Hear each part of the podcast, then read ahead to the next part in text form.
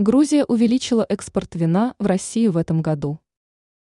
С января по август Грузия экспортировала в Россию 41 тысячу тонн вина, за которое было заплачено более 110 миллионов долларов.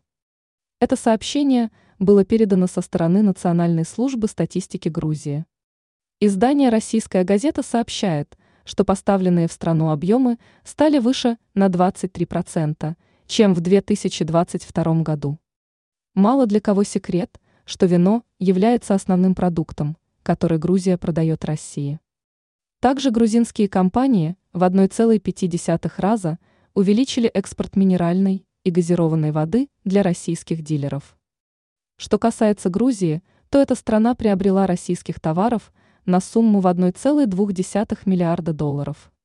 Получается, что два дружественных государства продолжают сотрудничать в сфере торговли. Грузинское вино известно своей насыщенностью и высоким качеством.